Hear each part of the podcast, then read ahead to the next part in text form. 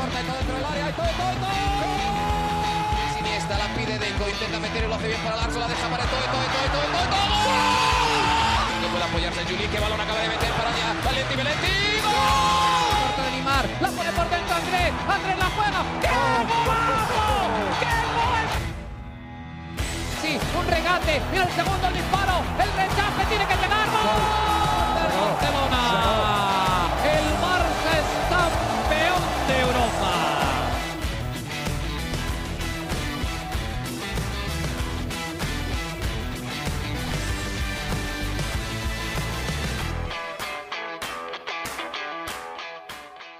Hola amigos de ADN Barça, bienvenidos a una nueva edición de nuestro podcast. Hoy nuevamente junto a Mariana Guzmán para hablar de la actualidad del Fútbol Club Barcelona. Ya hay otro fichaje oficial, hay otro reporte que llama mucho la atención y tenemos noticias alrededor del Fútbol Club Barcelona que no para, es una máquina que no para y menos en el medio del mercado de fichajes. Vamos a darle la bienvenida. Mariana, ¿cómo estás? Bienvenida nuevamente a ADN Barça.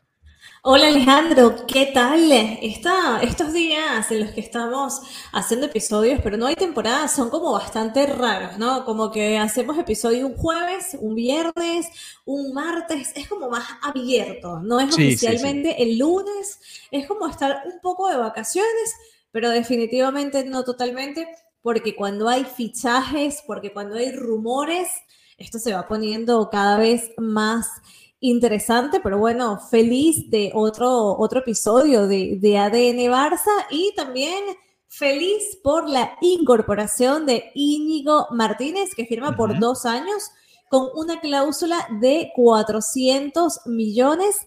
Cuéntame, cuéntame Alejandro, ¿cómo Ujú. ves este, este fichaje? Si, si te gusta, si, si te encaja, ya hizo la, no la presentación, de, de- pero ya en las redes sociales ya habían dicho eh, que ya estaba como parte del club, ¿no? Hizo un video también además súper divertido de- Sí. del EMNAC, que es el Museo Nacional de Cataluña, en Montjuïc, que tiene toda la vista de, de Barcelona, súper súper bonito. Y bueno, ya con la, la camiseta azulgrana listo para unirse a una defensa conformada por Cundé, por Araujo, por Christensen, por Eric García, por Alejandro. Valde, por...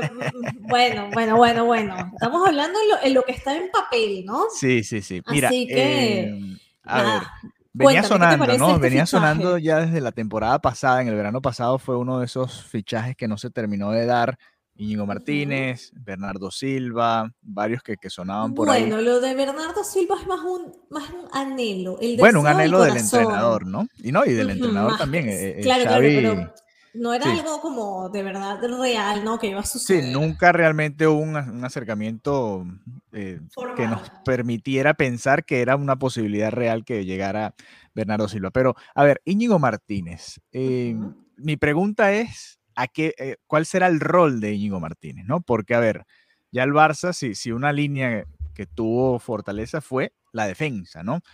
Obviamente quizás no en los laterales, la lesión de, de Valdé hace que, el Barça, eh, sin tener a Alba de backup y con Marcos Alonso ahí también como central por izquierda slash lateral zurdo, yo me pregunto, ¿realmente hacía falta Íñigo Martínez? Porque Íñigo Martínez no es un jovencito, ¿no? Es un jugador ya experimentado que, que viene a, 32 a- años sí, tiene. ya a jugar prácticamente en los dos Ah, no, últimos años a déjame gran ver- nivel. Déjame verificar si son 32. Sí, pero este ya, ya este tiene más de 30, eso sí estoy seguro. Mm, exacto. Y, y mi pregunta es, ¿realmente hacía falta? ¿Qué, qué, qué vio Xavi en él que cree que le va a aportar a este grupo, ¿no?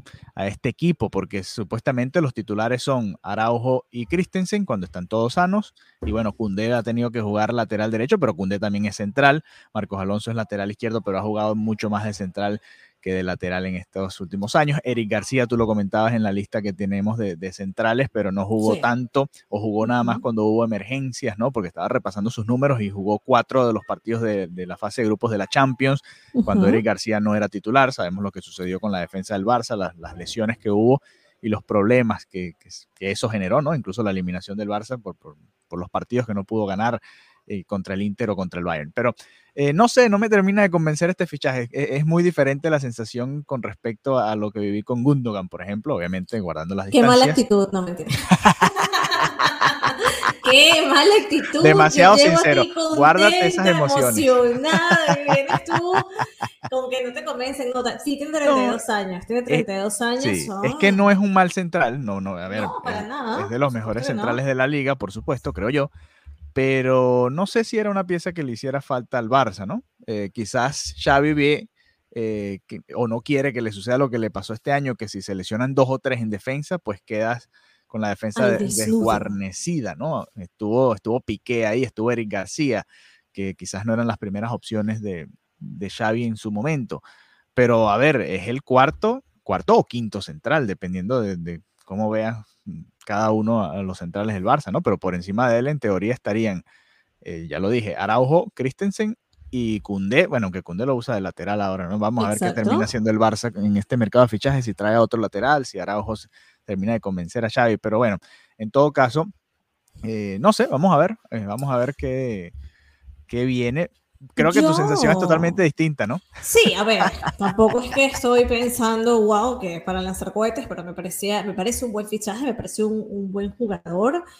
Y mm, yo creo que estamos viendo solo como la mitad del panorama, Alejandro. Mm, ¿En qué sentido? Que al final no sabemos qué jugadores se van a quedar, no sabemos exactamente, o sea, estamos hablando de un Barça que no sabemos exactamente si será lo que estamos hablando de aquí al, al cierre del, del, mercado de verano, ¿no? Entonces de repente podemos decir, no, no, no hace falta, pero es que tampoco sabemos cuál es la previsión que tiene el club, ¿no? De los jugadores que pueden salir, los números que, que pueden ingresar dependiendo de ciertos movimientos. Entonces, quizás a día de hoy puedo entender tu, tu, tu, duda, ¿no? O tu inquietud de, oye, uno más para esta posición o para esta área que parece en principio estar recargada. Pero yo creo que aunque pueda verse así, en este momento no será al final, de al final del mercado de la misma manera y lo que, lo que siempre comentamos, ¿no? El, del tema de las lesiones, que la temporada es muy larga, la liga es muy larga, si compiten en Europa a la par de la liga, tienes que también tener jugadores para alternar, ¿no? Que estén a un buen nivel, porque si no, o te cargas la liga o te cargas Europa. Entonces, mm, creo que es una oportunidad para el Barça traer a, a Íñigo, que es un jugador de calidad, creo que puede entenderse muy, muy bien con, con Xavi, con el equipo. Y bueno, está bien, no es ningún jovencito, Gundogan tampoco, pero, pero igual, gente que, que tiene fútbol en los pies todavía, ¿no? De, de aquí para, para un rato. Entonces, nada, me parece que es un buen fichaje y, y, hay que ver, hay que ver, Alejandro, qué pasa de aquí a este cierre, porque lo que estamos viendo ahora creo que puede ser un panorama muy distinto, ¿no? El que veremos ya cuando cierre oficialmente el mercado. Pero yo creo que, esto es una oportunidad, ¿no? Creo que esto es una oportunidad de, de, tener a este jugador que, al igual que Gundogan, todavía no puede ser inscrito hasta que el Barça aligere su masa salarial. Bueno, Él eso, también. Eso, eso es importante, ¿no? Que es importante porque mucha gente quiere, bueno, mira, tráeme un lateral, tráeme un, un, un mediocampo de pivote, tráeme a un lateral zurdo también para que sea banca, tráeme a un 9 de reserva. Sí, está bien, ok, vamos a calmar. Sin que suene mal, el Barça está haciendo lo que puede con lo que entiendes, o sea, está más bien haciendo mucho con, con su situación. De hecho, tanto Gundogan, como lo comentamos en el episodio anterior, como Íñigo, tienen una cláusula que en el hipotético caso en el que no puedan ser inscritos, pueden, tienen esta cláusula que los libera. Esto en el caso de que llegue la primera jornada de la liga, que es el 13 de agosto, si no están inscritos, automáticamente quedan libres. Obviamente esto no es de ninguna manera el, el plan del, del Fútbol Club Barcelona, ¿no? Están trabajando no, en... no se llegue ahí, pero bueno, es una posibilidad. Hay que decirle a la gente, estamos, estamos temprano, estamos apenas comenzando julio, queda mucho tiempo, pero ojo, ojo que todavía faltan salidas. Ya se dio la de Samuel Untiti, lo comentábamos en un reporte corto acá en ADN Barça, después de tantos años de, de, de esta novela con Untiti, por fin se cerró eso. ¿Qué nóminas tan altas, no? sí, pero todavía queda Lenglet, por ejemplo, imagínate. Lenglet es una oportunidad maravillosa de, de salir de, de un de un sueldo que compromete muchísimo al equipo y que aporta cero sí, no, y terrible, terrible lo del inglés, que además fue extendido justo antes de que saliera el presidente anterior, todo mal. el, legado, el legado de, de Bartomeu. Pero bueno, lo que hay que decir, ¿no? Que hay que escribir Araujo, Gaby, Sergi Roberto, Marcos Alonso. Entonces, hay, hay muchas cosas que, que todavía hay que terminar de, de afinar, ¿vale? O sea, de momento el club no puede hacer otro, otro fichaje hasta que puedan vender algún jugador y tener estos ingresos y se pueda liberar la masa salarial. Entonces, nada, es una situación complicada, por eso te digo, hay que poner todo en contexto y ver como el whole picture, ¿sabes? De, Ok, llega Íñigo Martínez, pero porque llega, en qué condiciones llega, porque es una oportunidad para el club de tener un buen jugador sí, es una oportunidad de mercado en una situación complicada del Barça, ¿no? Es, viéndolo así, claro, eh, eh, le agrega puntos, ¿no? Desde mi análisis, ya yo, yo me enfoqué quizás mucho en lo futbolístico y no en la situación general que está viviendo el Barça, que es así, ¿no? Cualquier, prácticamente, no cualquiera, pero cualquier buen jugador que puedas traer en estas circunstancias es un buen refuerzo por, por la situación en la que se está, ¿no? Y si eso eh, representa que tienes a este buen jugador, que lo, lo, puedes agarrar en estas buenas condiciones, y esto te sirve para liberar tu masa salarial con alguno que no venga a ser crucial para el proyecto y sea atractivo, ya los números dan de alguna manera o comienzan a dar un poquito más. Sí, ahí cambia, cambia la ecuación un exactamente. poquito. Exactamente. déjame un poco mi emoción, Alejandro, porque de está bien, está bien, venía aquí arriba y ya me bajaste, no mentira. Te bajé un poquito, te bajé un poquito. bueno, eh, una cosa, ya sé que esto lo voy a comentar que si todos los episodios hasta un año, a ver. pero no supero las obras del Camp Nou, Alejandro.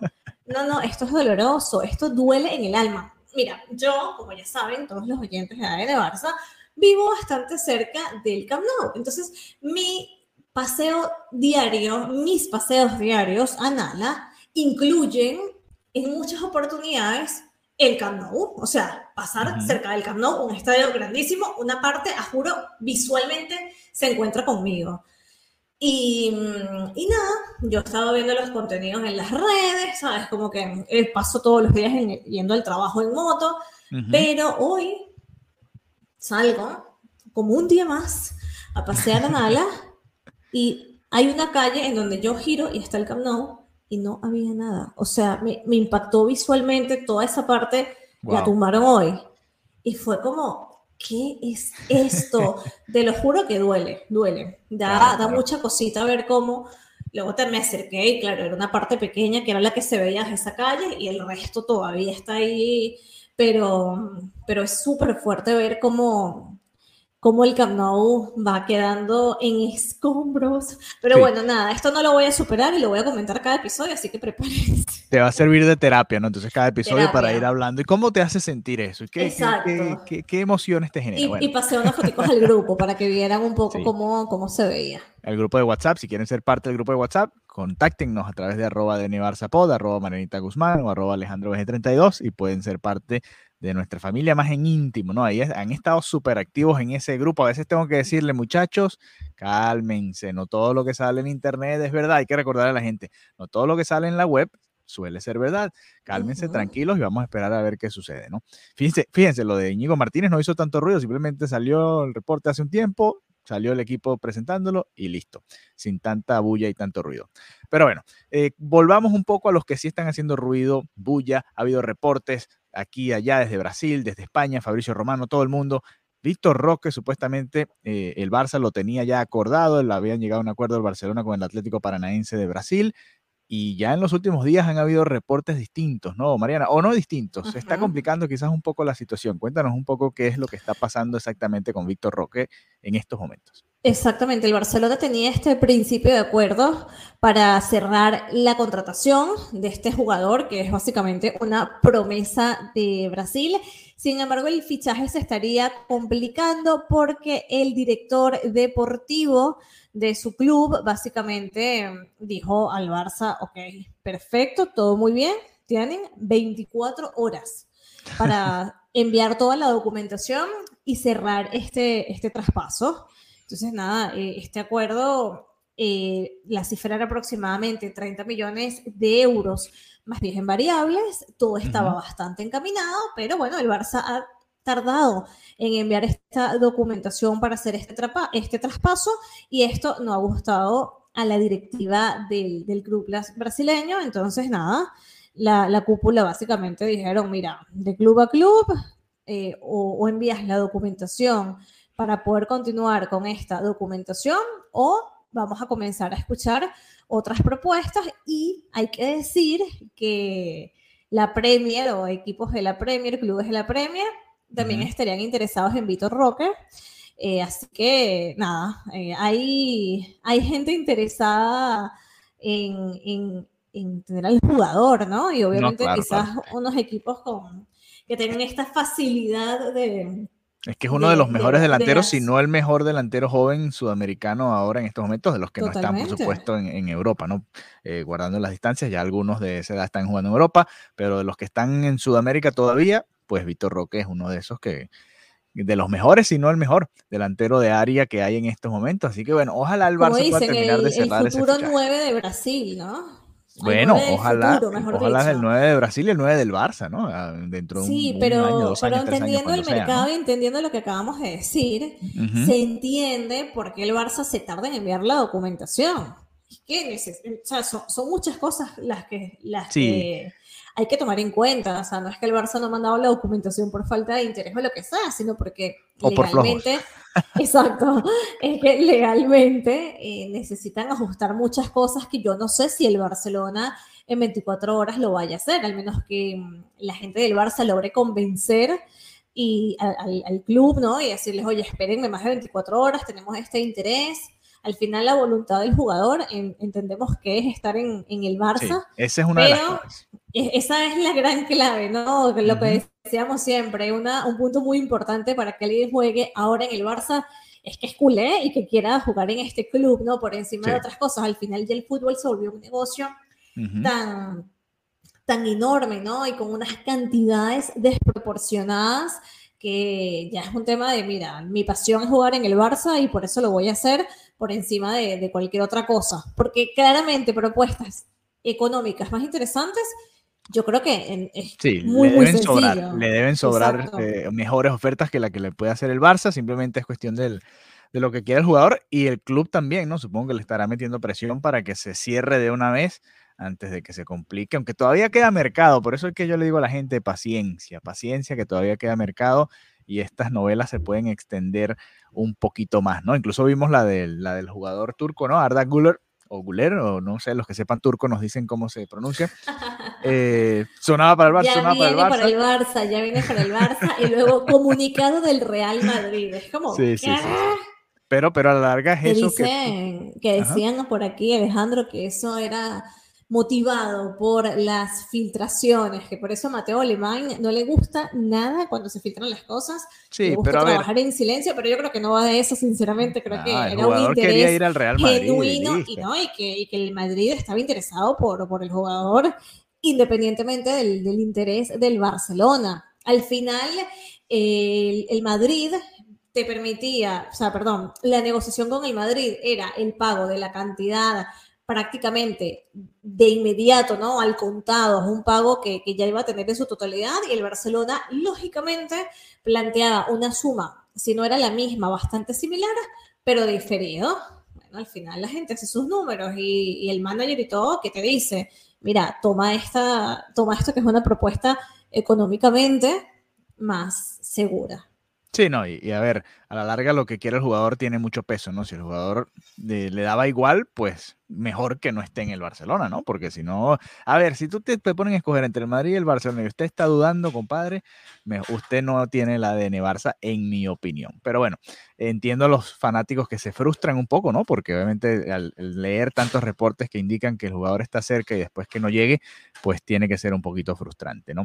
Eh, a ver, más reportes de, de novelas del verano, Mariana. Esta también tiene que ver con el Real Madrid, por cierto.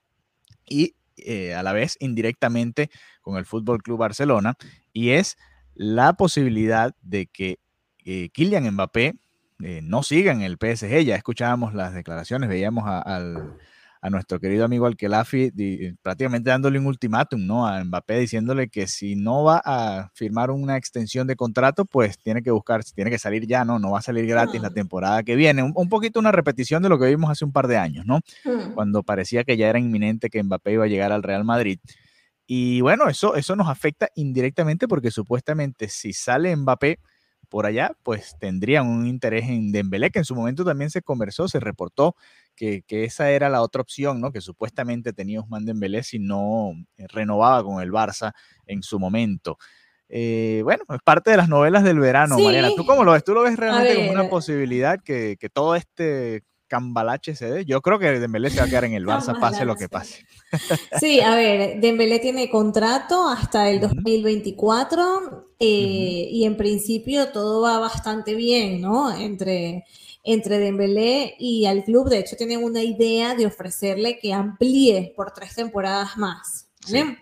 Sin embargo, esos reportes son los que llegan de Francia, que ahora están interesados en en Dembélé, ¿no? Si se llega a ir Mbappé, que al final eh, es una situación, de verdad, a mí esta novela de Mbappé me tiene harta. Ese, es un divorcio cada verano, Dios mío, es que ya no me interesa, es que ya de verdad no me interesa que entonces le tienen, le quieren dejar salir por lo que acabas de explicar para que no se vaya gratis la próxima temporada y que Luis Campos, el director deportivo, está buscando trabajar en, buscar un, un buen delantero, ¿no? Que de alguna manera pueda cubrir la salida de Mbappé, que suena este nombre, eh, y que inclusive Luis, Enrique, el actual técnico del PSG, que, ¿en qué mundo tan raro estamos viviendo? O sea, Messi en Miami, Luis Enrique en el PSG, ¿qué es esto? Bueno, nada, Luis Enrique en teoría le gusta, el, eh, ve bien, ¿no? Eh, Dembélé. Así que nada, vamos a ver. Dembélé tiene una cláusula de salida de 50 millones de euros que vence el 31 de julio. ¿Vale? Pero um, básicamente él a través de su agente de Sissoko le dijo al Barça que no tiene ninguna intención de ejecutar esta cláusula, que él quiere continuar siendo parte del equipo y de, de momento, ¿no? Ahí está este mutuo acuerdo tanto por parte del jugador de Dembélé de mantenerse en el Barça como del club de, de mantenerse con él. Sí, bueno, y, como tú decías, el fútbol es un negocio y las cosas pueden cambiar, pero por ahora esa es la realidad, ¿no? Ese acuerdo está ahí y para mí lo que va a pasar es que Mbappé va a ir al Real Madrid, ya sea ahora o el año que viene en algún momento, y bueno, Dembélé se va a quedar acá en el Barça y el PSG que se busque otro delantero en otra ya parte. estoy harto de esto, no Por favor. Eh, sí, sí, ya basta. Eh, seguimos con las novelas, no mentira. Eh, me comentabas que tenías algunos datos comerciales, ¿no? De cómo terminó la temporada del Fútbol Club Barcelona. Importante porque, bueno, ¿y por qué van a hablar de datos comerciales? Bueno, porque ustedes piden que las traigan fichajes, fichajes, fichajes, fichajes, fichajes. Tráeme fichajes, fichajes, fichajes. Bueno, ya va, esperen ese momento. Está en una situación complicada. Las finanzas del club no lo permiten y cada numerito, cada dinerito que entra es importante y ahí es donde eh, estas finanzas y estos datos comerciales toman cada vez más relevancia. En años antes, imagínate, hace 10 años que íbamos a estar hablando, o yo no recuerdo, quizás estaba muy pequeño o estaba en otro ámbito, nunca recuerdo estar hablando tanto de las, de la, del, de la, de las finanzas, ¿no? Del Fútbol Club Barcelona. Claro, es que hace 10 años teníamos 5 años. claro, claro, claro. ¿Cómo podríamos hablar de finanzas edad, Alejandro? Estamos ahora en plena adolescencia y ahora sí tenemos un poquito más de noción de lo que está sucediendo, por supuesto. claro, claro, es verdad, no, no, lo había pensado de esa manera. Tienes esa toda es la razón. Eh, pero cuéntame un poco, ¿qué, qué, qué, salió por ahí a la luz? Sí, sí, sí, mira, las noticias son buenas, eh, a pesar de todas las polémicas, que si Negreira, que si el tema, los fichajes, el Barcelona superó el millón de entradas por primera vez en su historia. Tiene unos ingresos récords que superan estas cifras inclusive previas a la pandemia.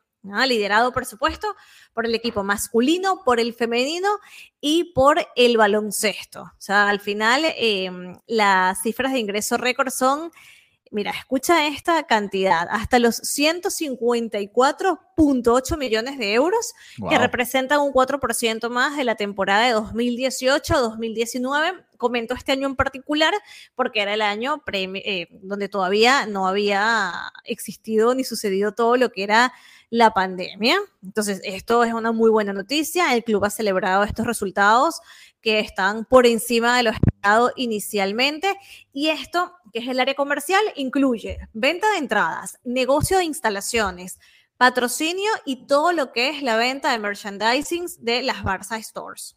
¿ok? O sea, básicamente han conseguido subir, subir esos ingresos un 18%, lo que estaba presupuestado a principio de, de, la temporada.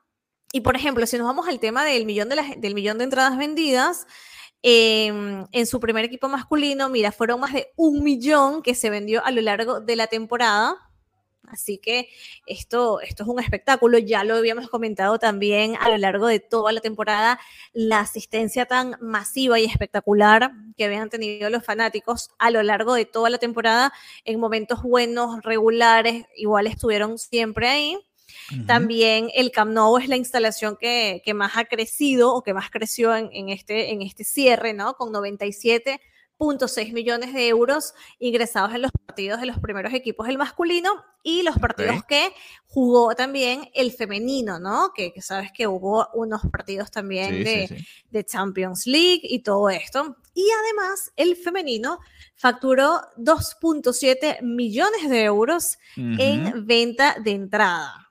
Entonces, esto también está, está muy, muy brutal. O sea, también el, el baloncesto sumó unos 4.5 millones de euros en el Palau Valgrana, que también es un aumento bastante importante. Entonces, eh, ha sido un año excepcional en todo el sentido, en el ticketing, ¿no? Lo que es esto de ir al, a, disfrutar de los partidos en directo, también los patrocinios, ¿no? Todo lo que fue, por ejemplo, el patrocinio de Spotify, también, por ejemplo, en el femenino, el patrocinio de Eura, de, de Bimbo, estos acuerdos también con Prime. En fin, y por supuesto la venta de camisetas y otros elementos de merchandising que también van, van sumando, ¿no? Así que nada, ha sido, ha sido un incremento súper interesante en todos estos ámbitos. Ha subido también el interés por la ropa de mujer en un 275%. Entonces, bueno, cada vez más mujeres también quieren la, camiseta de, del Fútbol Club Barcelona, tanto en la versión de los jugadores masculinos como los del, los del femenino. Me parecen datos súper importantes, ¿no? Y también es una lectura muy interesante porque mucho se habla de cuando las cosas no salen bien o que mal le sale todo al Barça y también sacar la temporada con estos números es un absoluto, es un verdadero espectáculo. No, no, y, interesante esos números que mencionas, sobre todo del femenino, ¿no? Eh, porque el crecimiento no es solo en lo futbolístico, sino también cuando lo ves desde el lado del mercadeo y de las finanzas, fíjate todo lo que le está generando al club, ¿no? Y viendo a, futuro todo lo que podría generar. y va más, o sea, es que, es que te lo juro, si el Cruyff fuera más grande, es que lo llenarían, lo llenarían. Este estadio es un estadio súper bonito, la verdad me gusta muchísimo, pero es una realidad que ya se les queda súper pequeño a las, las jugadoras del Barça femenino. Entonces, un estadio más grande para ellas y que se continúa haciendo todo este trabajo, es que mm, la, proyección es muy, muy interesante. Y por cierto, esto es, la, esto es la mercancía oficial, ¿no? Pero sabes que estas tienditas que quedan aquí alrededor del Camp Nou, bueno, te venden las, las, cosas no oficiales, ¿no? Em, y, y nada, estaba leyendo un artículo, Alejandro, a ver. en el que con esto de las obras del Camp Nou, no va nadie. O sea, la gente está desesperada. Te lo juro que voy a ir a comprarme cualquier cosa para ayudar. Porque, claro, imagínate lo que es levantar un negocio por la proximidad al estadio.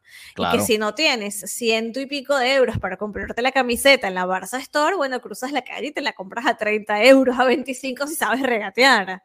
Claro, si no hay nadie, no hay ventas. Entonces, nada, y no va a haber en el futuro cercano tampoco. Y no va a haber durante todo este año. Hay que ver en qué, a qué, qué van a hacer este año. De repente comienzan a vender otra cosa. porque, porque está complicado el panorama. Sí, la tienda física va a sufrir, no tienen que moverse, será, no sé, en redes o ver qué van a hacer. Eh, pero bueno, eh, a ver, para cerrar, Mariana, tenemos reportes desde Miami, ya en las redes sociales lo adelantábamos, eh, hace un par de semanas porque teníamos la información, pero hoy ya lo Tenemos dice exclusiva. Sí, Lo que es la exclusiva de ADN Barça directo desde Miami. Por lo menos en España es exclusiva. Acá, bueno, lo acaba de reportar el Miami Herald, que es uno de los eh, periódicos más importantes de la ciudad, en su versión en inglés. El, el, Miami Herald es la versión en inglés, el nuevo Herald es la versión en español. Pero lo reportaron. Sí, sí, desde la versión en inglés, que ya, ya está el acuerdo, ya llegaron al acuerdo. Jordi Alba y el Inter Miami, así que se van a juntar nuevamente Alba, Busquets y Leo Messi acá en el sur de Florida para jugar con el Inter Miami de la MLS. Y yo lo tuiteaba ahí en arroba de Decía, bueno, así lo hayan cuadrado o no en esas cenas que tenían cuando Messi visitaba Barcelona, al final los tres van a terminar jugando juntos, ¿no? Si te acuerdas que estaban dos panoramas, ¿no? Sí, uno qué era doloroso. Uno, yo pensaba que esas cenas eran de Barcelona y de la vida eran para venir al Barça, sí. Eh, ese era, un, ese era un, escenario, ¿no? Que decían, bueno, Messi va a venir, pero entonces va a exigir que se queden Jordi Alba y Busquets, lo que decía la gente, ¿no? Y el otro escenario era, bueno, se van a ir los tres juntos a Arabia porque les están ofreciendo unos contratos multimillonarios, lo que sea. Bueno, pues resulta que se van a juntar acá en Miami, ya está confirmado. Todo se aceleró incluso aún más, ya estaba el interés, pero se aceleró aún más porque el lateral izquierdo titular del Inter Miami se lesionó y bueno, estaba el panorama perfecto para que Jordi Alba fuese ese siguiente fichaje, así que lo vamos a tener también acá en el sur de Florida. ¿Qué te parece, Mariana? Eh, ¿Te genera alguna emoción? Estoy, estoy generando una envidia hacia ti sí, en estos momentos, la verdad. ¿Y hacia los jugadores crees que fue cuadrado o se dio fortuitamente? Porque Messi dijo que no, que eso, que cada quien velaba por sus intereses y bueno, se pasó lo que Yo creo que una vez Leo Messi tomó la decisión que tomó, luego es hacer unas cuantas llamadas y, y listo. Partiendo de ahí, creo que, que todo se arregló no creo que de ninguna manera estuviera sido el, plan hace meses, ¿no? Cuando sonaba aquí en Barcelona, o por lo menos eso es lo que decido creer. Sí, bueno, está bien, sí. Eh, para mí yo creo que se habló, se habló de esa opción ahí en esas, en esas cenas, como eh, quizás no vamos a irnos todos, pero quizás, bueno, piensa en esta posibilidad y quizás nos encontramos por allá y terminamos y cerramos nuestra carrera en una liga de menor nivel, en una ciudad que puede ser un poco más agradable para nuestras familias. Así que bueno, nada, ese reporte eh, traído a todos ustedes desde acá, desde Miami. Lo teníamos ya esa información y bueno, ahora está saliendo hoy públicamente a la luz y bueno, ya lo habíamos adelantado acá en ADN Barça Podcast. Así que bueno, gracias por habernos acompañado y nos reencontraremos pronto nuevamente por esta misma vía. Hasta la próxima. Adeu.